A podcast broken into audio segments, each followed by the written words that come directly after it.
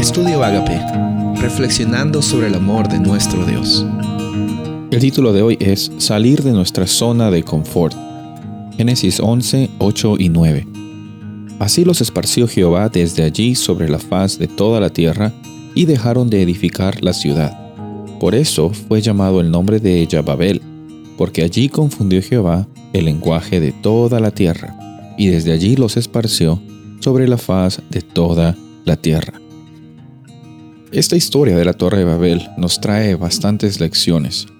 En primer lugar, encontramos que el ser humano, intentando siempre buscar la razón de su propósito fuera de Dios, eh, se pone de acuerdo para construir una torre alta para que entre ellos mismos sean un nombre, para que ellos mismos sean reconocidos, para que ellos mismos sean eh, superiores o se sientan superiores que los demás o hasta el punto quizás de sentirse como un Dios. Y encontramos que en ese proceso ellos están yendo en contra del propósito con el cual ellos habían sido creados, llamados. La Biblia nos menciona, versículos, capítulos anteriores, que la labor del ser humano era esparcirse, multiplicarse en la faz de la tierra. Ellos decidieron estar juntos, ellos decidieron construir un edificio que les iba a representar su conocimiento y, cuánto es que ellos se sentían que, que valían. Y en ese propósito eh, ellos están siendo lastimosamente egoístas, pensando en ellos mismos y no pensando en el propósito con el cual ellos han sido creados. Muchas veces el ser humano intenta llenar los vacíos existenciales con alguna actividad, con algún tipo de hábito, con algunas circunstancias o decisiones que pues no llenan el corazón. Dios es el único que llena tu corazón.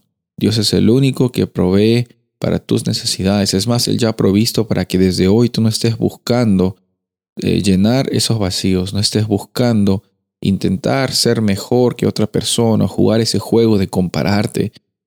Es nuestro propósito esparcirnos y conversar sobre el amor de Dios en nuestras interacciones personales. Es nuestro llamado, es nuestro privilegio. No se trata de que nosotros estemos en nuestra zona de comodidad y simplemente no, no cumplir con ese propósito. No se trata tampoco que tenemos que hacerlo y si no lo hacemos Dios nos va a castigar. Encontramos que cuando Cristo está en tu corazón, la experiencia de salir de tu zona de comodidad viene un momento a la vez. Un momento a la vez escuchas que el Espíritu Santo está tocando tu vida, motivándote para salir de esa zona de comodidad, para conversar sobre él, para eh, desarrollar una nueva habilidad, un nuevo talento, para interactuar con personas quizás que no son conocidas tuyas. Que Dios te ayude y te acompañe en cada momento a que salgas de esa zona de comodidad y glorifiques su nombre con tu vida. Soy el pastor Rubén Casabona y deseo que tengas un día bendecido.